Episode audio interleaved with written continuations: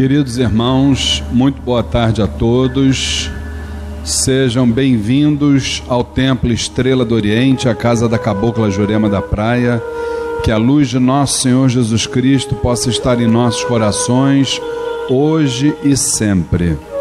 Como costumamos fazer no início das nossas atividades, vamos entrar em sintonia com o mundo astral, pedindo a intercessão de Zambi Maior o supremo arquiteto de todos os planos, de Oxalá Todo-Poderoso, dos sagrados orixás de Umbanda, dos mentores e dirigentes espirituais desta casa, a minha mãe, Cabocla Jurema da Praia, Caboclo Sete Estrelas do Oriente, e todas as sagradas falanges que trabalham neste chão, todas as tonalidades vibratórias que militam na seara umbandista, espiritualista, pedimos que vibrem sobre nós na tarde e noite de hoje, nos permitindo momentos importantes de troca de ensinamentos,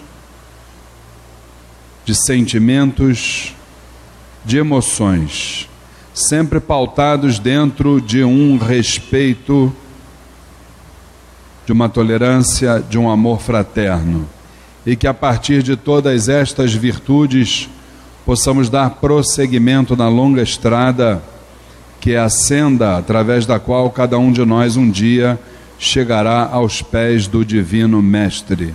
Que o Pai Amantíssimo nos permita dar por iniciada mais uma palestra do ciclo de palestras do Templo Estrela do Oriente. Que o Pai permita que assim seja, graças a Deus Graças a Deus, graças a Deus.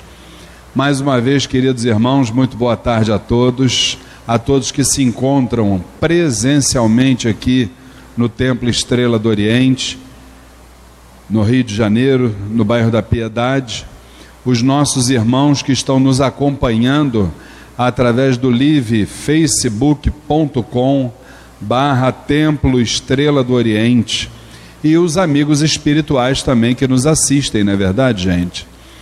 Queríamos lembrar que o Templo Estrela do Oriente, este ano de 2017, está, estará completando no mês de abril 10 anos de fundação.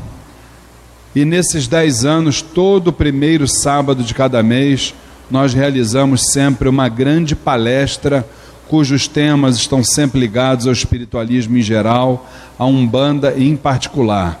E desde já, já começo chamando a atenção de todos em relação à palestra do mês que vem, mês de março, porque o primeiro sábado, é, acreditem se quiser, o primeiro sábado cairia, ou vai cair, né? Na semana do carnaval. Então nós resolvemos adiar para, ao invés do primeiro sábado, para o segundo sábado do mês de março, que será exatamente o dia 11 de março. Agora, gente, vocês que estão aqui presencialmente, vocês que estão em casa nos assistindo através do Facebook, muita atenção nessa palestra do mês que vem, não deixem de comparecer. Talvez seja uma das palestras mais importantes que nós já realizamos aqui dentro do Templo Estrela do Oriente. Para vocês terem uma noção, o tema será mediunidade ou loucura. Prestem atenção no tema: mediunidade ou loucura? É uma interrogação. Então, os tópicos que serão abordados. O que a, o que a psiquiatria considera como doença mental? Doenças da mente, realidades e posturas loucura e mediunidade, diagnóstico e tratamento. A palestrante será a doutora Aline Bieites, que além de psicóloga pela UFRJ, ela também é doutora pela Universidade do Estado do Rio de Janeiro. Então, e também é uma militante do nosso segmento, né? Então eu acho que é uma palestra assim maravilhosa, um tema fantástico para a gente poder exatamente discutir no mês que vem, lembrando que não será no primeiro sábado, hein, gente? No segundo sábado, 11 de março, tá certo? Bom, Enquanto chegamos no dia 11 de março, vamos voltar aqui para o dia 4 de fevereiro, né? Porque hoje nós precisamos conversar também sobre um tema que outro dia desse, nas minhas andanças pelas mídias sociais, eu vi um irmão colocando uma, fazendo uma postagem, que eu quero depois que vocês reflitam sobre a postagem do irmão. Uns concordaram, eu vi lá nos comentários, outros não concordaram. Ele disse que existe nesse momento na Umbanda uma onda chamada Exumania. Ele postou assim mesmo, Exumania. Aí eu vi aquilo, Exumania, o que é Exumania? Lá ver. Ele disse que nós estamos, dentro do segmento de Umbanda, dando uma, uma preferência maior aos temas relacionados à falange de Exu, em detrimento das outras falanges e dos orixás de uma forma geral. Cada um faça a sua reflexão, cada um é, imagine o que quiserem. É, eu, como dirigente, aliás, desculpe né, que eu não me apresentei, principalmente para os que estão assistindo em casa, eu sou Luiz Fernando Barros, sou um dos dirigentes do Templo Estrela do Oriente, aqui na Piedade. Dentro das palestras que a gente já teve oportunidade de fazer, é, falando sobre Exu, o que me, o que me deixou assim, o que ficou muito claro para mim é o seguinte: é, eu volto a uma frase de um Exu denominado, fui, fui saber que depois ele chamava isso, né? Mas ele foi tratado na obra Exu, o Grande Arcano, psicografada por, pelo pai Rivas Neto que é o reitor da Faculdade de Teologia Umbandista de São Paulo, ele recebeu, através do Exu Senhor, uma das frases que eu acho que eu passaria essa frase para esse irmão que fez esse comentário no Facebook. Os orixás fizeram as leis. As falanges fazem as leis. Exu faz cumprir as leis. Então, eu acho que a partir desta frase, a gente já entende, não é porque Exu tenha uma preferência dentro do nosso, vamos dizer assim, do nosso segmento, não é isso. É porque hoje, por exemplo, nós vamos ter uma ideia disso. O ser humano e Exu parece que, são, é, é, parece que é uma dualidade, parece que são duas coisas iguais. O ser humano não teria condições de existir se não fosse Exu. Essa é a realidade. Não teria a menor chance. Já falamos várias vezes, fizemos várias palestras. A palestra de hoje, quero até já fazer um parênteses a palestra de hoje, ela é motivada por um estudo que a gente fez. E é claro que a gente, não, em duas horas, a gente não tem condições de falar tudo. Mas, principalmente, da diferença do Exu, da criação, o Exu da cosmogênese divina, da criação dos planos, da criação dos planetas, das, da criação de todas as formas de vida para o Exu que hoje a gente vê dentro de um terreiro de Umbanda, para o Exu que a gente vê hoje dentro de muitos terreiros de Candomblé, e que convivem harmoniosamente. Tá? O ser humano, ele gosta de sectarizar, de segmentar, né, de separar. Não, isso é isso, aquilo é aquilo. A gente sabe que Exu da criação, e vamos saber agora, é uma forma. Exu da regeneração, o Exu tranca-ruas, o marabô, o tiriri, é uma outra forma. Mas por que eles não podem conviver harmoniosamente? Se vamos aprender na palestra que um é desdobramento do outro. Então vamos lá, muita coisa legal para a gente estudar, tá? Bom, aqui nós trouxemos no primeiro slide uma, naturalmente, algo que pode simbolizar, né, o Exu da criação, porque a gente já vai ver aí que essa palavra com a crase, né, na letra E, na letra U, isso existe por causa do dialeto iorubá, não é isso? Então a gente fala como Exu, né? Escreveria dessa forma. É claro que a representação não poderia ser de um ser humano, até porque o Exu Orixá, o Exu da criação, ele não tem essa representação. Qualquer orixá na criação, ele tem qualquer representação menos a humana. Apesar de ele ter sido diretamente o responsável pela criação humana. Mas pronto, foi o que a gente pôde achar. Então vamos lá, vamos entender. A gente não pode falar nunca de Exu, seja o Exu falange, seja o Exu orixá, sem a gente se referir à criação do mundo, à criação dos mundos, das dimensões, da, do cosmo de uma forma geral, tá? Então a gente começa dizendo aquilo que ali está. No início existia o nada, esse nada entre aspas. O, por que, que existia o nada, gente? Vamos lá. É claro que cada uma das formas de saber te, traz a sua teoria sobre a criação do universo. Se você for para a academia, ela tem uma suposição. Se você for para a religiosidade, cada segmento religioso ou filosófico traz a sua, vamos dizer assim, a sua orientação. E nós também temos a nossa.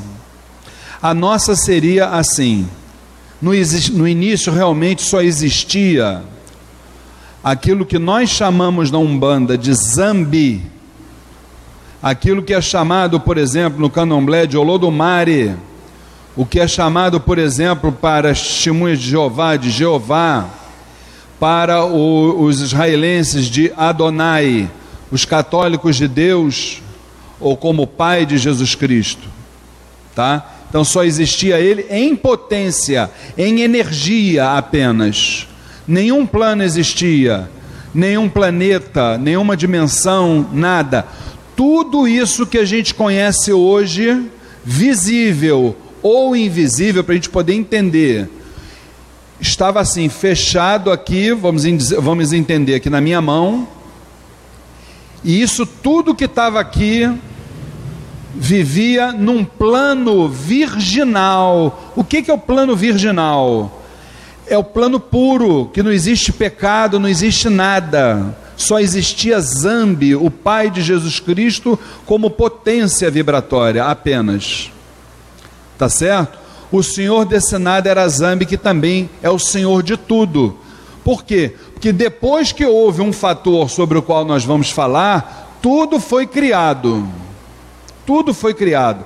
Então, se antes existiu nada, e esse nada era Zambi, agora, quando existe o tudo, esse tudo é também Zambi. Por quê, gente? Vamos entender essa explicação. Porque tudo o que existe, um dia voltará a existir nesse nada novamente. Toda a espiritualidade nos diz que nós estamos, vamos falar do, dos seres humanos, nós estamos caminhando de volta para a casa do Pai, de onde jamais sairemos novamente. Estamos retornando para casa. Nós saímos de casa, é como se fosse, por exemplo, um adolescente rebelde, vamos usar essa didática para a gente entender o que foi a cosmogênese divina um adolescente rebelde se rebelou contra o pai dentro de casa.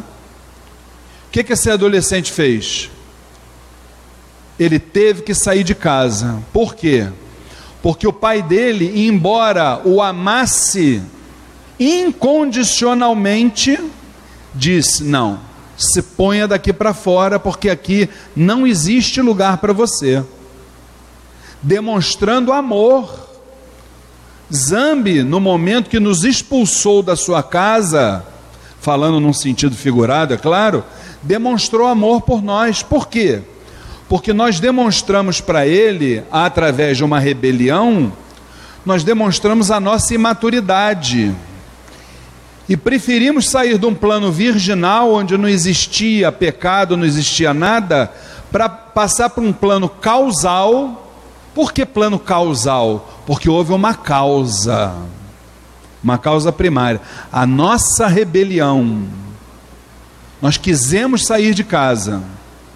E aí faz o que o filho? Sai de casa, vai para a rua, vai amadurecer e depois o que, que acontece? Se ele tiver juízo, ele volta para a casa do pai, que sabe que ali será sempre o porto seguro dele. Mas ali dentro ele vai ter que, a banda vai ter que tocar de acordo com, com o que o pai fala. Por isso é que todos nós um dia vamos voltar para lá. Nós nos rebelamos. Tá certo? Olha o que, que eu estou acabando de dizer, gente. Era um tudo e um nada relativos. Por quê? O dia que se extinguir o universo, vai continuar existindo o tudo em potência. O que, que nós estamos querendo dizer com isso aí? É porque o dia que isso tudo acabar, todos os planos, todas as dimensões, está na hora da gente voltar para a casa do papai, o papai vai continuar existindo, porque ele é a única luz que não se apaga nunca. Deu para todo mundo entender? Quem tiver dúvida com relação a isso, pode perguntar, tá, gente?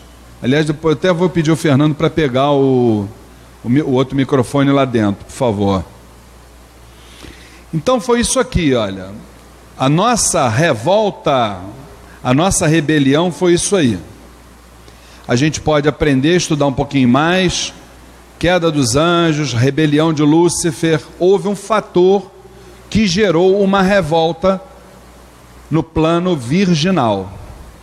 A partir dali, o que que Zambi falou? Deixa ele ir.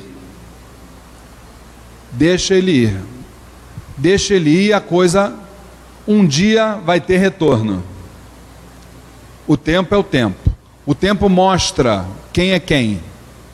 Tá certo? Uns chamam isso da luta do bem contra o mal. Não existe luta do bem contra o mal, que o bem é sempre o bem. O mal é passageiro. A única coisa que é eterna é o bem. Tá certo? Vamos lá. Aí a partir desse momento, Zambi ordenou aquilo que a gente conhece como o Big Bang, a grande explosão. O que, que foi, na verdade, essa grande explosão na nossa visão espiritualista? Foi o start, o começo de tudo. A partir dali, o que que Zambi faz? Olha lá, ó. Da luz imaterial, que é o Zambi, surge uma luz material ou a luz astral. Tá certo? Até então ele só existia em potência. Só que essa luz material, gente, isso que eu quero chamar a atenção de vocês. Olha lá a segunda linha. Ela foi coordenada pelos senhores de todos os planos. Quem são os senhores de todos os planos? Quem sabe, levanta a mão. Fala, Bahia. Os orixás. Os nossos primeiros ancestrais, os orixás. Zambi vira para cada um deles e diz assim: Você vai preparar o plano tal, para esse o plano tal, esse o plano tal. Maravilha. Só que tem uma coisa, gente. Eles prepararam tudo, os orixás prepararam todos os planos, todas as dimensões, estava tudo no esquema para funcionar como o Papai do Céu queria. Mas a obra estava inacabada. Faltava, vamos dizer assim, aquele ponto, aquele detalhe, aquele, aquele temperozinho ali que estava faltando. O que, que era esse tempero? Foi quando a terra estava, por exemplo, no nosso caso, né, estava inacabada a obra, e foi quando um orixá, que é exatamente sobre o qual nós vamos falar hoje, vira-se para o pai e para todos os orixás e diz assim: olha, essa obra está inacabada porque falta a ela movimento. Movimento é o que fala. E segundo a lenda, Exu teria dito para Zambi o seguinte: Eu até posso dar o um movimento, o senhor está mandando eu ir, eu vou, mas isso tem uma condição. E Exu, para tudo, ele pede uma condição. Exu é dualidade, ele dá, mas ele quer receber. O que que ele recebeu? Ele recebeu a designação de fazer a mais difícil de todas as tarefas. Qual é? O ser humano. O ser humano. Eu quero estar próximo deles. Foi o que o Exu disse. E ele recebeu essa designação e? de Oxalá. Pode deixar aqui o. Isso, deixa aí. Quem quiser perguntar alguma coisa, é só falar, a gente bota aí o microfone, o pessoal em casa quer ouvir as perguntas, tá, gente? Bom, aí o que aconteceu? Os orixás deram o agô, o agô quer dizer a licença para essas determinadas vibrações, e a partir dali, essas forças, como está aqui no slide, se comprometeram a preparar os planos para outras realidades espirituais. Eles já sabiam que lá na frente ia surgir uma figura que estava representada na mais grosseira forma da vibração. Prestem atenção no que eu estou dizendo. O ser humano é a mais grosseira forma da vibração. É aquele que vibra mais baixo. E Exu foi o responsável por essa forma. Por isso os orixás são considerados os primogênitos, os filhos nossos filhos mais velhos, os senhores coordenador, coordenadores desta luz astral que até então não existia.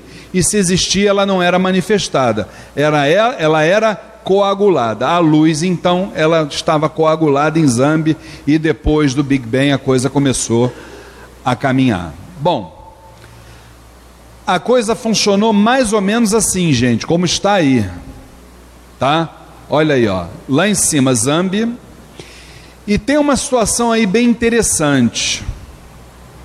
A vibração de Oxalá. Existe um uma ciumeira aí de, de ser humano que estuda essa parte, que diz assim: quem é que foi criado primeiro? Foi Oxalá ou foi Exu? Entendeu? Porque a gente sabe que Oxalá, assim como os outros orixás, ele é uma derivação de Zambi, da potência maior de Zambi. Todos nós somos derivações de Zambi. Tudo aquilo que existe, que a gente é, é, conhece, né, tudo isso derivou de Zambi. Mas tem essa, essa contradição. Exu vem sempre primeiro.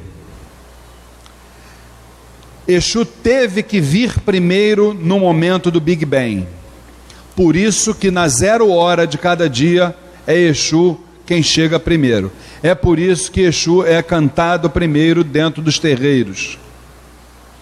Então, essa é a fundamentação. A partir dali, todas essas falanges que estão aí, gente, tudo isso é aquilo que a gente conhece, que a gente já ouviu falar, né? Ou seja, de Zambi, Oxalá, os orixás, os falangeiros dos orixás, e as demais falanges que a gente conhece. E ali está a vibração humana. É, e eu coloquei ali aquela, aquela menção no final que diz assim: para que esta descida da vibração pudesse ser coordenada, a hierarquia de cima, que é Zambi, começou a projetar a hierarquia de baixo. Então, isso aqui para nós é indiscutivelmente quando tudo começou tá? segundo a nossa visão doutrinária.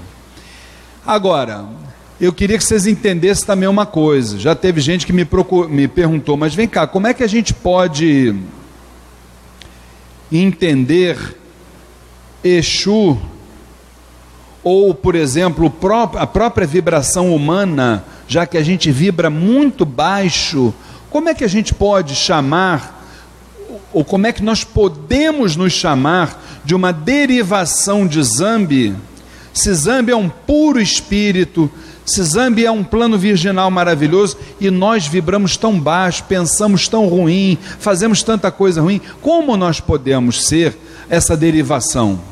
Aí a gente volta lá na nossa grande orientação que é Hermes Trismegisto. Olha o que, que ele diz: olha, tudo é duplo, tudo tem dois polos, tudo tem o seu oposto. O igual e o desigual, na verdade, eles são o que? A mesma coisa. Os opostos, Zambi e o ser humano, olha lá, são idênticos em natureza, ou seja, a nossa natureza, ela é pura, ela é limpa, ela é virginal. O problema é que nós estamos num outro polo da escala. É a variação em graus é o que vai nos diferenciar de Zambi. Entendeu? Quer dizer, nós somos os opostos são idênticos em natureza, mas são diferentes em, em graus. Agora, olha o que, que ele fala lá no, no final, essas quatro palavrinhas. Os extremos se tocam. Quer dizer, Zambi lá em cima e o ser humano aqui embaixo são dois extremos. Só que são dois extremos da mesma coisa. Se tocam. Tá? E trazendo isso para a nossa vida, para o dia a dia, olha o que, que o próprio Hermes nos diz: olha lá. Temos o poder de transmutar o diabo. Diabo seria o quê? É, a nossa forma bruta que está dentro de nós, aquilo que a gente não, ainda não consegue controlar, as nossas más inclinações. Conseguimos transmutar o diabo em Deus por meio da aplicação do princípio da polaridade. Isto quer dizer o que, gente? Que se nós somos essência divina, se nós somos a, a mais pura forma que é Deus, nós temos certeza de que se no momento a gente ainda não consegue controlar as nossas más inclinações, nós estamos caminhando para que um dia isso se torne uma outra realidade. Está entendido, gente? Então vamos lá. Estou mostrando aqui para vocês mais uma vez, olha. Zambi, Oxalá, Exu, os orixás e aqui a falange de Exus e Pombageiras. Tá certo? Quando eu boto aqui negativo vibração humana, isso é o outro polo. Mas lembrando que nós temos exatamente a condição de Zambi, basta para isso que a gente possa continuar caminhando, ok? Muito bem dessa cosmogênese divina até o surgimento da humanidade, vamos considerar que só existia Exu com S e com U, com a crase, o Exu Orixá. Só que a casa, a cama já estava pronta, já estava tudo arrumadinho, porque Zambi já sabia que lá na frente uma realidade espiritual bem baixa, que vibra bem baixo, se faria presente. Então o que, que aconteceu? Segundo o estudo de Andrea Manica, da Universidade de Cambridge, fica mais ou menos a 80 quilômetros de Londres, segundo ela, a humanidade nasceu, o primeiro ser humano, a partir da África. Atenção para isso a partir da África ou das Áfricas, como queiram. Mais ou menos há 150 mil anos atrás. A partir daí, essa vibração que a gente chama de Exu, ou Exu da criação, ou Orixá Exu, essa vibração se desdobra. E a partir do momento que ela se desdobra, como todas as outras se desdobraram, começou com Zâmbia, não foi? Como é que eu mostrei lá atrás? Zambi, todos os orixás, as falanges, isso nada mais é do que o desdobramento de vibração. Só que com a chegada da humanidade, aí nós precisávamos daqueles nossos companheiros, dessa falange que a gente hoje conhece aqui. Então, a partir de 150 mil anos atrás, começam a surgir começa a surgir verdadeiramente a falange no astral superior. No astral superior. A falange de Exus e Pombagiras. Vamos lá então, vamos trazer aqui para nossa seara, gente. Lá pelos séculos 19 e 20, inicia-se um processo de catequização, principalmente aqui no Brasil. Ainda falando sobre a questão da cosmogênese divina, vamos fazer aqui umas observações interessantes. Todo mundo já deve ter ouvido falar sobre o grande dilúvio, não foi? Houve, depois da explosão, uma necessidade de um resfriamento geral, o grande dilúvio, a partir disso, a primeira terra que teria aparecido, segundo a espiritualidade, seria o Brasil, mais ou menos naquela região ali entre Goiânia e Brasília. Que, segundo a espiritualidade, é uma região também do famoso buraco de minhoca, ou buraco negro, como, como muitos costumam chamar, que existem muitos no nosso planeta. Buraco de minhoca ou buraco negro seria os locais onde se passa de uma dimensão para outra, segundo espiritualistas. Todos aqui já ouvimos falar sobre o Triângulo das Bermudas, não já? Desaparecimento ali de várias aeronaves, navios e que ninguém consegue descobrir. Assim como no Triângulo das Bermudas, muitos outros locais no planeta Terra existem os chamados buraco de minhoca ou buraco negro, onde se passa de uma dimensão para outra.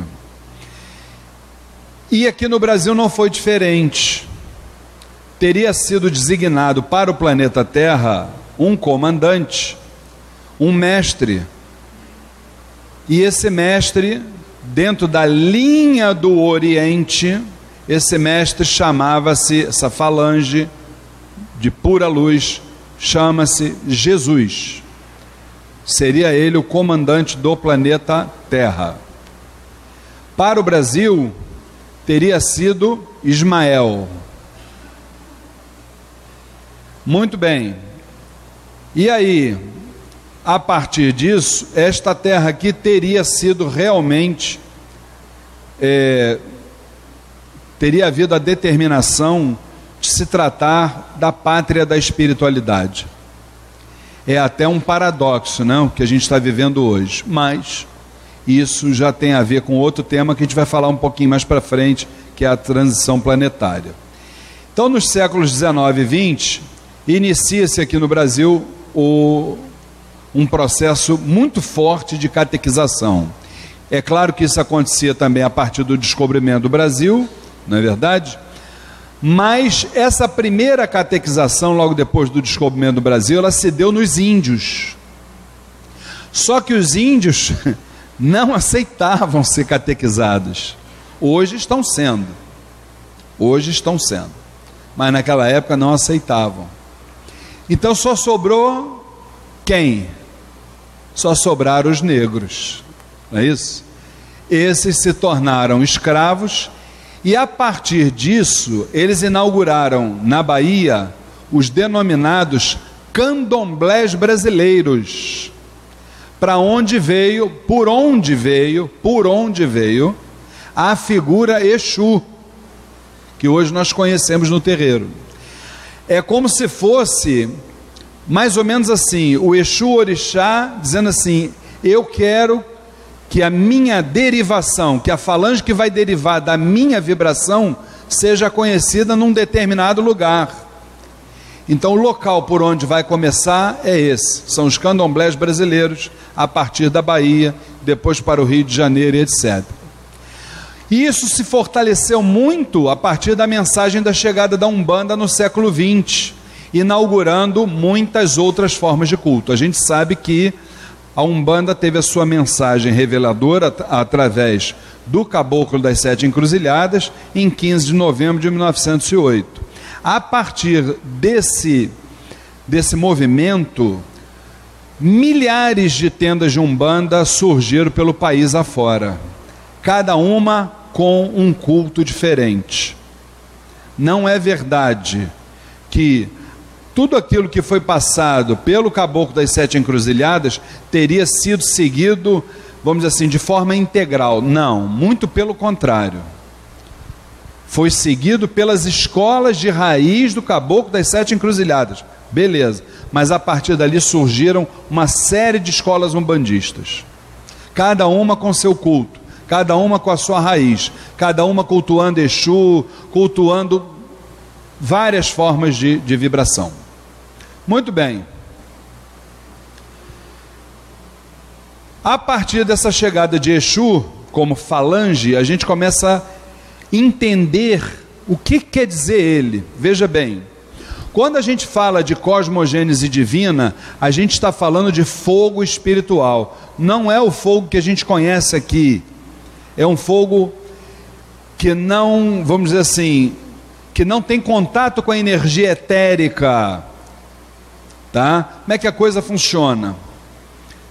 Existem duas formas de energia no astral. Essas duas formas de energia ao ter contato com os quatro elementos água, fogo, ar e terra, formam a partir daí a energia etérica, aquilo que a gente tem condições de viver aqui. Então, o fogo, pelo qual o cosmo, de uma forma geral, foi criado, era um fogo diferente, mas era o elemento fogo, sim. Então, quando a gente estuda a palavra Exu, ele tem a sua origem Olha lá, oriundo da Lemúria, o continente desaparecido, como Exud. E essa palavra se traduz como o povo que migrou, o povo que saiu. Isto quer dizer o quê? O povo que sai de um lugar e vai para outro transmitir a mensagem. E temos outras denominações sobre Exu, nos mais variados segmentos, mas que mais ou menos eles têm a mesma fundamentação. Reparem só, olha lá. Exuriá, o lado oposto, o que está em oposição. Olha, mais uma vez a gente volta lá para Hermes, falando de quê? É o oposto, mas é o oposto positivo lá de Zambi. Exu desce aqui embaixo no padrão vibratório em graus, mas é um oposto de Zambi. Na essência é a mesma coisa, tá? No hebraico se chamaria de Ash ou Esh, o que é fogo devorador, mais uma vez falando de fogo. No egípcio, a tradução de Exu, movendo-se com agilidade e velocidade, no aramaico, a mesma coisa, parecida, lá, a mobilidade serpentina do fogo. E finalmente, no Yorubá, olha lá, já no, nas nossas tradições, o Orixá Exu, esfera ou círculo protetor. O que, que se traduziu isso para gente, gente? Toda vez que a gente for falar de Exu e a gente quiser se aproximar dele na numerologia, a gente lembra do número 101. Por que 101? Nós não estamos falando aí, ó, em Yorubá, o que está escrito aqui? Yorubá, Exu, é uma esfera ou um círculo protetor, não é isso? Esfera ou círculo protetor. Olha a representação de Exu aqui, ó. A esfera aqui no meio, tá vendo? Ó, a esfera aqui no meio.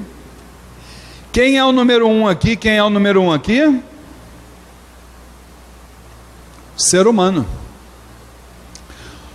Tudo tem dois polos, tá? O polo masculino o polo feminino. Os prótons e os elétrons, um atraindo o outro. A energia dá o start, não é isso?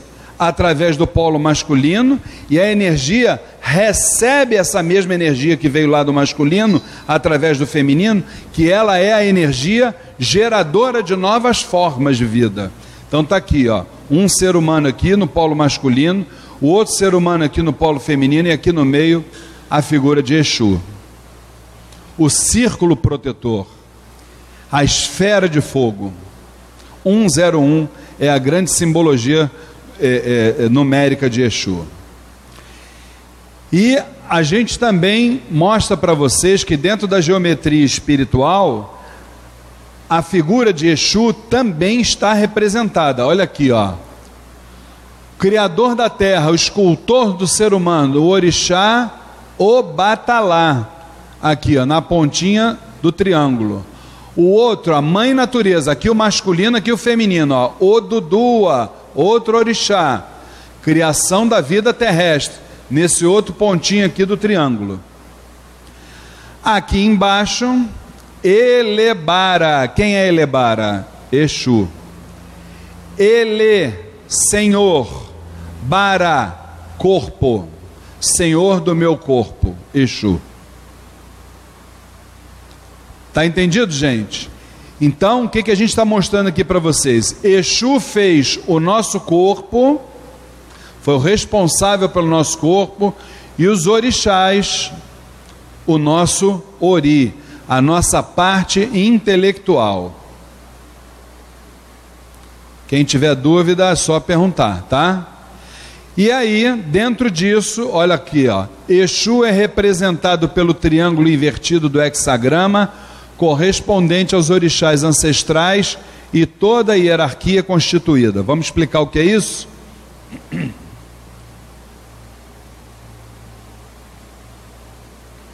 Toda vez que a gente vê um triângulo, por exemplo, esse que está aqui, ó. Aqui, ó. Te vê o triângulo com vértice para baixo, é a simbologia, primeiro, de Exu, que é ele que vem primeiro, e segundo, é a simbologia de toda a nossa hierarquia constituída. O que, que é a nossa hierarquia constituída, gente? Primeiro, quem vem na frente? Exu.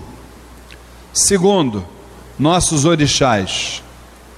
Terceiro, nós, nossa entidade guia, o nosso guia, que é um caboclo ou um preto velho, é o nosso guia.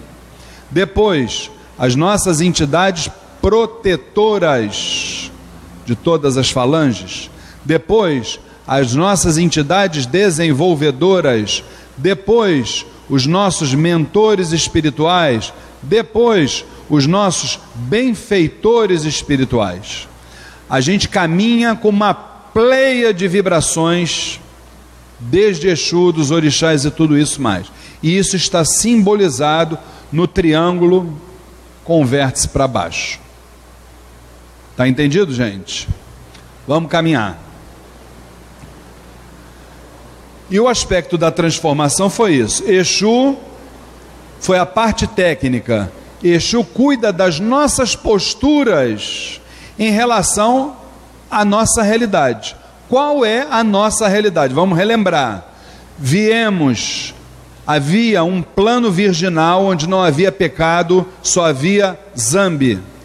Por causa de um fator, de uma insubmissão, de uma revolta, de uma rebeldia, nós saímos do plano virginal e fomos para o plano causal. Estamos hoje no plano causal. Então, o que que Zambi, do alto da sua grandeza, precisou fazer? Eu preciso, Exu, que você vá tomar conta deles em relação ao que eles fizeram lá atrás.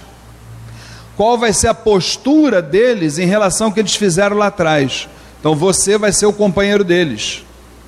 E não é só o companheiro quando a gente está grandinho aqui, maduro, não. Vamos falar aqui, vamos mostrar que desde a concepção, desde o momento que você está, que, que está sendo fecundado o óvulo, a partir dali. Inclusive depois do desencarne. Os orixás é o nosso protótipo, a parte intelectual, olha lá, intelectiva, a nossa sensibilidade aos nossos seis sentidos. Cinco sentidos a gente já conhece, não já? Visão, olfato, paladar, tato e audição. E o sexto sentido qual é a Qual é o sexto sentido? A mediunidade. Todos nós temos, tá? Vamos lá. Aí como é que se deu esse desdobramento vibratório de Exu Orixá para o Exu Falange? mais ou menos lá pelos 150 mil anos atrás. Olha lá, a ligação do orixá com a falange. Tivemos um orixá virginal, formam um colegiado e detêm sete falanges trabalhadoras, deflagram suas vibrações espirituais. Segundo processo, o orixá causal, olha a diferença do virginal já para o causal. Senhores do karma causal detêm sete falanges trabalhadoras, deflagram as suas vibrações espirituais. E por último, um orixá refletor, são os senhores da luz espiritual e coordenadores da energia massa. Eles que estão próximos a gente deflagram suas vibrações espirituais. A partir daí, é essa loucura aqui que vocês estão vendo, gente. Mas é isso aí. As falanges trabalhando, interagindo. Nós vamos dar mais ou menos algumas explicações sobre, sobre essa loucura espiritual, sobre essa teia espiritual que está aí. Mas a gente chama assim, ó, o Exu cósmico ou o Senhor da energia obedece diretamente aos orixás. Na hierarquia espiritual foram selecionados um par de cada vibração Cada vibração de Exu foi selecionado um par, que se tornaram os executores dos orixás. Olha aí, ó.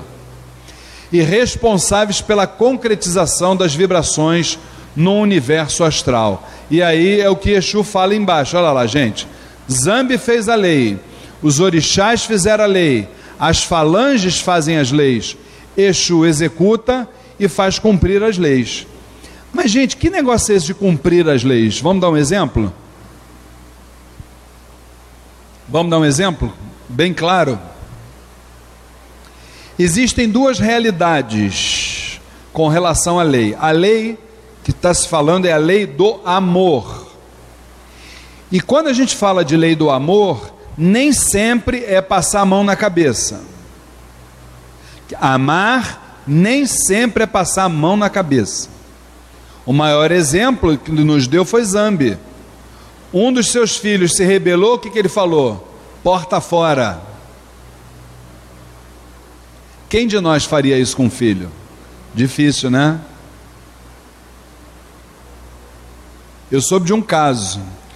Quando o pai mostrou a porta da rua para fora, ele disse assim: Mas eu não lhe amo mais por causa disso. O filho falou para o pai: Aí o pai disse assim: Se você vai me amar ou não, isso é com você, não é comigo. Uma coisa é certa: eu lhe amo tanto e quero tanto o seu bem que a partir de agora você vai para a rua. Que aqui dentro de casa você não aprendeu. E deu certo. Deu certo porque esse filho, pouco tempo depois, nesse caso específico, desencarnou vítima de violência e vítima da sua própria imaturidade. Voltou para a casa do pai. Um dia vão se reencontrar. Isso é um amor. É difícil? Para nós é. Então, como é que funciona lá em cima? Aqui está a misericórdia divina. É uma misericórdia infinita? Não. Não é infinita. Por que ela não é infinita? Porque tem o outro lado da moeda, que é a justiça divina. Entre a misericórdia divina e a justiça divina existem vários graus, várias realidades. Todos nós estamos nesse estágio entre a misericórdia e a justiça divina. Quando nós ultrapassamos determinados limites, não queiramos passar pela justiça divina. Porque aí quem vem fazer cumprir é Exu. E aí acontece uma série de questões. Mas não é para nos castigar, que castigo não existe. O que existe é aprendizado. Tá certo? É mais ou menos por aí. Vamos embora. A gente vai falar alguma coisa sobre a falange, precisamos, não é verdade? É uma legião de espíritos em evolução.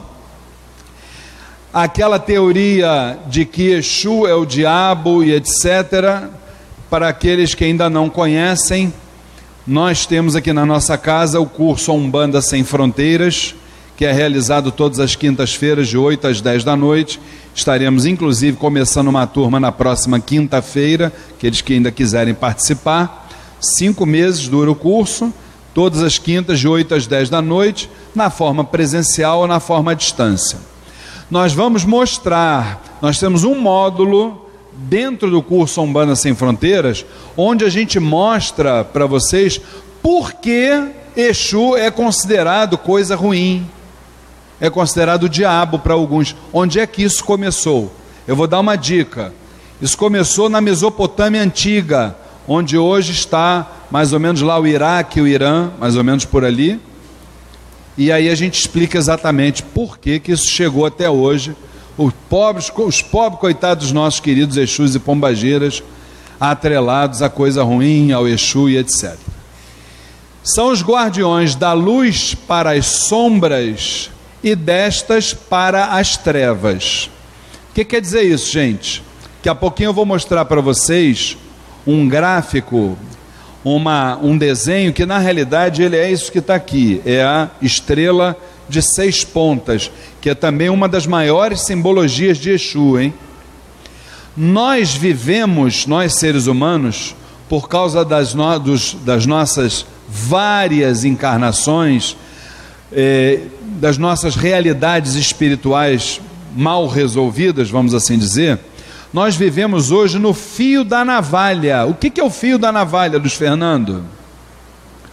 O fio da navalha é nós estamos caminhando sobre as sombras, vamos dizer que aqui, para lá, que é o para cima, existe a luz, e para cá, que seria o para baixo, seriam as trevas.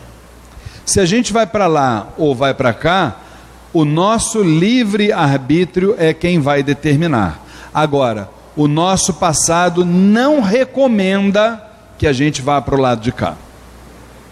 Tá? Não recomenda. E aliás, nem o presente também não recomenda, viu, gente? Porque nós estamos vivendo, como a gente já falou e vai voltar a falar sobre isso, estamos vivendo nesse momento um momento de uma, uma ocasião de transição do planeta e pelo contrário, é o momento da gente caminhar à esquerda, para as luzes. Vamos lá é a falange com quem mais nos afinamos. Por quê? A gente tem uma afinidade maior com Exu e Pombagira. Por que, que os terreiros de Umbanda, por exemplo, hoje aqui na palestra, se a gente dissesse que a palestra de hoje aqui era para falar sobre, sei lá, medicina, uma outra coisa qualquer, não ia ter ninguém sentado aqui. Se a gente não diz que a palestra é Exu, isso aqui não ia estar tá cheio. Por que, que na gira de Exu tem fila na porta para entrar. Por que, que numa gira de beijada um monte de lugares fica vazio? Nós temos uma afinidade maior com Exu e Pombagira. Por que nós temos essa afinidade maior? Porque na criação, Exu foi o grande responsável pelo nosso surgimento. Exu é Bara, Bara quer dizer corpo é o nosso responsável, desde a nossa concepção até o momento que a gente desencarne, vamos falar sobre isso. Transportador de oferendas e pedidos. Prestem atenção, não sei se já repararam. Toda a sessão nossa, nós temos aqui essa caixinha aqui de palha, onde todos os irmãos podem colocar aqui os nomes daqueles que vocês entendem que estejam num processo doentio. Embora seja uma gira de caboclos, de preto velho, de beijada, de ciganos, gira do povo do Oriente, seja o que for, para onde que essa cestinha vai? Para a casa de Exu. Por quê?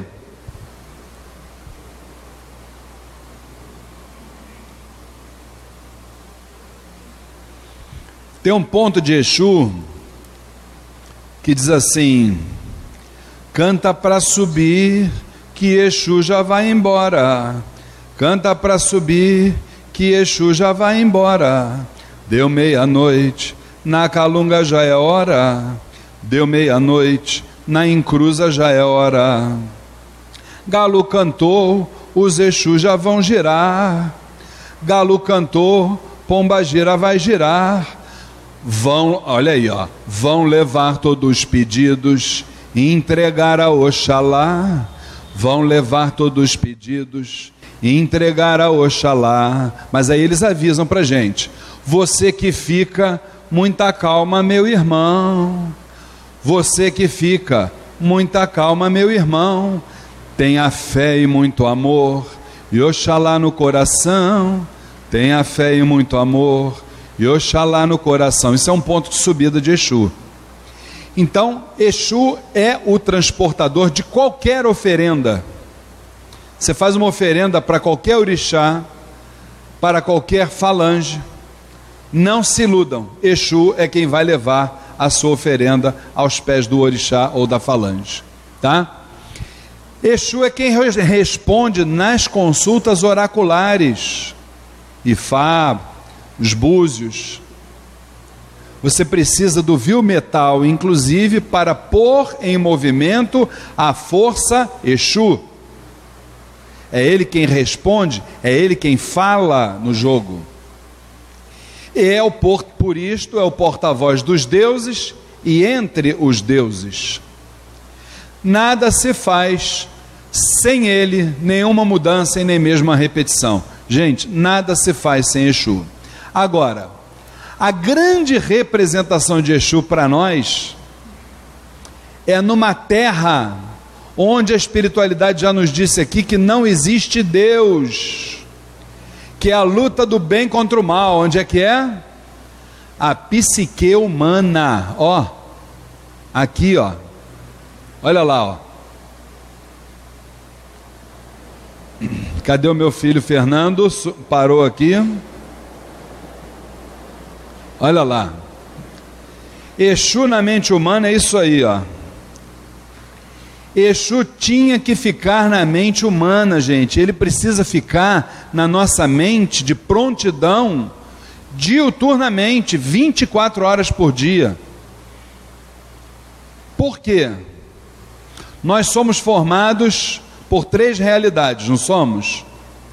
Espírito, mente e corpo. A nossa essência divina, onde Deus está dentro de nós, não é na mente, é dentro do coração. E a gente trazer tudo que a gente tem na mente para o coração, invariavelmente leva milênios, transcende as encarnações. E aqui é um território minado. Como é que a coisa funciona na mente, gente? Vamos lá. Vamos trazer uma explicação aqui bem interessante, obviamente, de alguém importante para a academia, que é Freud, né? Como é que ele ele dividiu a mente? Tem algumas similaridades com o nosso pensamento espiritualista, hein? Olha só como é que Freud definiu. Primeiro, ele chamou, ele disse que a nossa mente é dividida em três partes. Freud falando, hein? A primeiramente se chamaria ID, I de Índia, D de Delta. Essa parte da mente seria a parte do prazer. Até a, a palestrante do mês que vem é capaz de falar melhor do que eu sobre isso, né? Seria a parte do prazer. E que tem tudo a ver com Exu e Pombagira, hein, gente? É a parte do libido. É, o nome é assim que se fala? Libido? É isso mesmo? Libido é a parte do prazer, é a parte do oba-oba. Vamos que vamos, vamos que vamos, vamos sem pensar. Pintou uma coisa prazerosa, vamos embora, seja o que for. Segundo Freud, tem uma segunda mente, que é a chamada, não por acaso, superego. É a mente passiva. É aquela mente que diz assim: ô, oh, não vai não, cara. Não entra nessa não que é furada. Não vai assim sem pensar não, pelo amor de Deus, rapaz. Isso aí vai te meter numa furada. Tá? Agora, tem o fiel da balança, segundo Freud, que é o ego, que seria a mente ativa. É aquela que faz a mediação. entre aquela mente, vamos assim dizer, imatura e a mente mais matura. Isso é a visão de Freud. Para nós, como é que funciona dentro de uma parte espiritual? Dentro do nosso cérebro mediúnico, nós temos três chácaras. Não é isso? Olha aqui, ó. Olha ele aqui atrás, ó, gente. O primeiro, ó. Glândula pineal. Glândula pineal. O que é a glândula pineal? Aqui, ó. Aqui atrás. O que é a glândula pineal senão todos os arquivos de todas as nossas existências? Tá tudo aqui guardadinho. É uma mente passiva, sim. Tá? Nós temos um segundo chácara, que é o coronário, no alto da mente. Esse é o chácara do hoje. É da nossa realidade, é da oportunidade que a gente está tendo hoje de mudar muita coisa que foi feita aqui atrás e que não ficou legal. E nós temos o terceiro, que alguns segmentos filosóficos chamam de terceiro olho, que é o chácara frontal olhando para o futuro. E é por essas e outras, nessa luta do bem contra o mal, que Exu está ali 24 horas por dia presente. Tá? Bom, vamos começar a falar aí sobre essa questão do bem e do mal. Daqui a pouquinho nós vamos tomar um cafezinho ali. Tem toalete lá atrás para quem está vindo a primeira vez e já já a gente volta em 10 minutinhos com a segunda parte da nossa palestra Exu da Criação à Regeneração. Até já.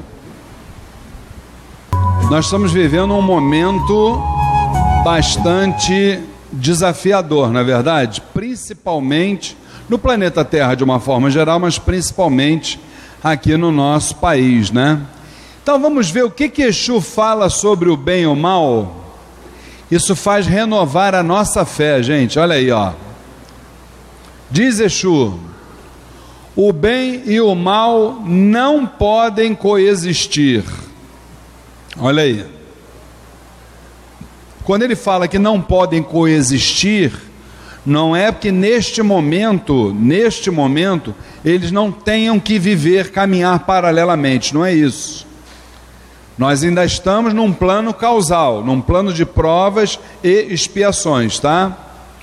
Agora, olha o que, que Exu fala: só o bem é eterno, já o mal é relativo, é passageiro. O mal, olha aí, gente, toda vez que a gente vê uma notícia ruim, vamos nos lembrar dessa frase de Exu: o mal é sinônimo de ignorância. E esta existe assim como existe a treva, até que ela encontre a luz. O que que o Exu está dizendo para a gente nesse momento? Que se você entrar num quarto escuro, você tem o que? Trevas. Só tem um detalhe: se você ligar a luz, o que, que vai acontecer com aquela escuridão? Vai desaparecer na mesma hora. Então, o que, que ele está dizendo ali? Que essa escuridão ela só existe porque ainda não encontrou a luz. A hora que encontrar a luz, ela vai desaparecer. Aí ele termina dizendo: Olha, um dia o mal há de se cansar e esse mesmo mal vai em busca da luz. Por que, que o Exu está dizendo isso, gente? Prestem atenção. Um dia o mal vai se cansar e vai em busca da luz. O que, que Exu está nos demonstrando com essa palavra? aquilo que eu falei lá no começo sobre a cosmogênese divina, que todos nós estamos voltando para a casa do Pai, inclusive o mal. Só que esse mal, o dia que ele chegar na casa do Pai, ele já vai estar regenerado, não vai existir mais esse mal. Essa parte bruta do ser humano já vai ter deixado de existir. Por quê? porque aquele que está nas trevas, por mais que ele diga ao contrário, está indo ao encontro da luz. É uma coisa meio difícil a gente entender, não é? Ainda mais no noticiário desses jornais que a gente vê aí tanta gente fazendo coisa ruim com os outros. Como é que a gente pode aceitar e entender que uma pessoa que faz maldade com a outra, essa pessoa está indo ao encontro da luz? Mas está. O que, que o Hermes falou? De Zambi lá em cima até aqui embaixo as trevas, qual é a diferença? A variação em graus. O grau que aquele irmãozinho faz mal é um grau muito baixinho, ele está vibrando muito baixo, mas dentro do coração dele existe a essência divina. Só que aquele coração está adoentado no momento. Exu é a nossa vibração terra a terra. Por quê? Olha aí, ó, lembrando mais uma vez, por que, que nós somos apaixonados loucamente por Exu? Quando os seres vieram do reino virginal, olha lá, gente, para o universo astral, o Exu Orixá atuou nos processos de individualização separando ativo do passivo. O que, que é ativo? Ativo é o princípio masculino, homem. Passivo é o gênero feminino, mulher. E Exu teve esse trabalho. O orixá é uma essência que possui o duplo. Todo orixá, seja ele qual for, ele tem exatamente a vibração positiva e negativa, o próton e o elétron. Todo orixá tem. Aí o que, é o Exu? O Exu é o terceiro elemento. Quem conhece alguma coisa de eletricidade sabe que eu estou falando. Fio terra. Não tem que ter o fio terra? Qualquer ligação elétrica, gente? Tem ou não tem? Ali é uma ligação elétrica. Ali dentro do gongá é uma ligação elétrica. Por quê? Ali estão todos os orixás representados. Como é que a gente fez? Cada orixá dentro de uma figura geométrica. Três copos. Um é o positivo desse orixá, que leva ali a sua pedra, que leva ali a sua essência. O outro é o negativo desse orixá. E o terceiro elemento é o que? É o fio terra. Ou seja, a vibração de Exu está em todas as, as vibrações, inclusive dos orixás. Olha que coisa maravilhosa. É a mesma coisa aqui, ó. Reparei na tomada aí, se não são três pinos. Tomada de três pinos. A do meio, fio terra. Mesma coisa, muda nada. Isso é para fundamentar que o que se faz dentro do terreiro de Umbanda não é crendice, não. Tá aí a, a física aí para mostrar. Tá? Vamos lá. Gente, deixa eu dizer um assunto para vocês. Transição planetária. Cada um fala e pensa de acordo com as suas convicções doutrinárias. E nós aqui temos as nossas também, né? O planeta Terra, nós aceitemos ou não este momento de transição, o planeta Terra já viveu um outro momento como este. Quando nós passamos de mundos primitivos para o atual estágio que é o estágio de provas e expiações. E quem duvidar disto, basta estudar a história da humanidade e verá que isto é verdade. Por exemplo, a dica é o estudo do elo perdido é a grande interrogação. Entre outras situações. Muito bem, hoje estamos no final do segundo período, que é do período de provas e expiações. Por que, provas e expiações. Temos que dar a explicação disso para a gente entender qual é o papel do Exu na nossa vida nesse momento e na vida do planeta. Quando eu falo provas e expiações, eu estou falando, na verdade, de três estágios que é inerente a qualquer ser humano. Eu tenho uma prova na vida, todos nós passamos por provas na vida diariamente. A partir do momento que eu passo uma prova na vida, eu sou convidado para um segundo estágio, que é o estágio da, do arrependimento. Segundo estágio é o estágio do arrependimento. Mas eu paro por aí? Não, eu não paro por aí. Eu tenho um terceiro estágio. Porque se eu não tiver o terceiro estágio, eu vou cair naquela conversa do pare de sofrer, né, gente? A gente já ouve falar muito disso aí, né? Do pare de sofrer, né? E aqui não rola isso, tá? Aqui rola o seguinte: a prova, o arrependimento e terceiro, a expiação. O que, que é expiação?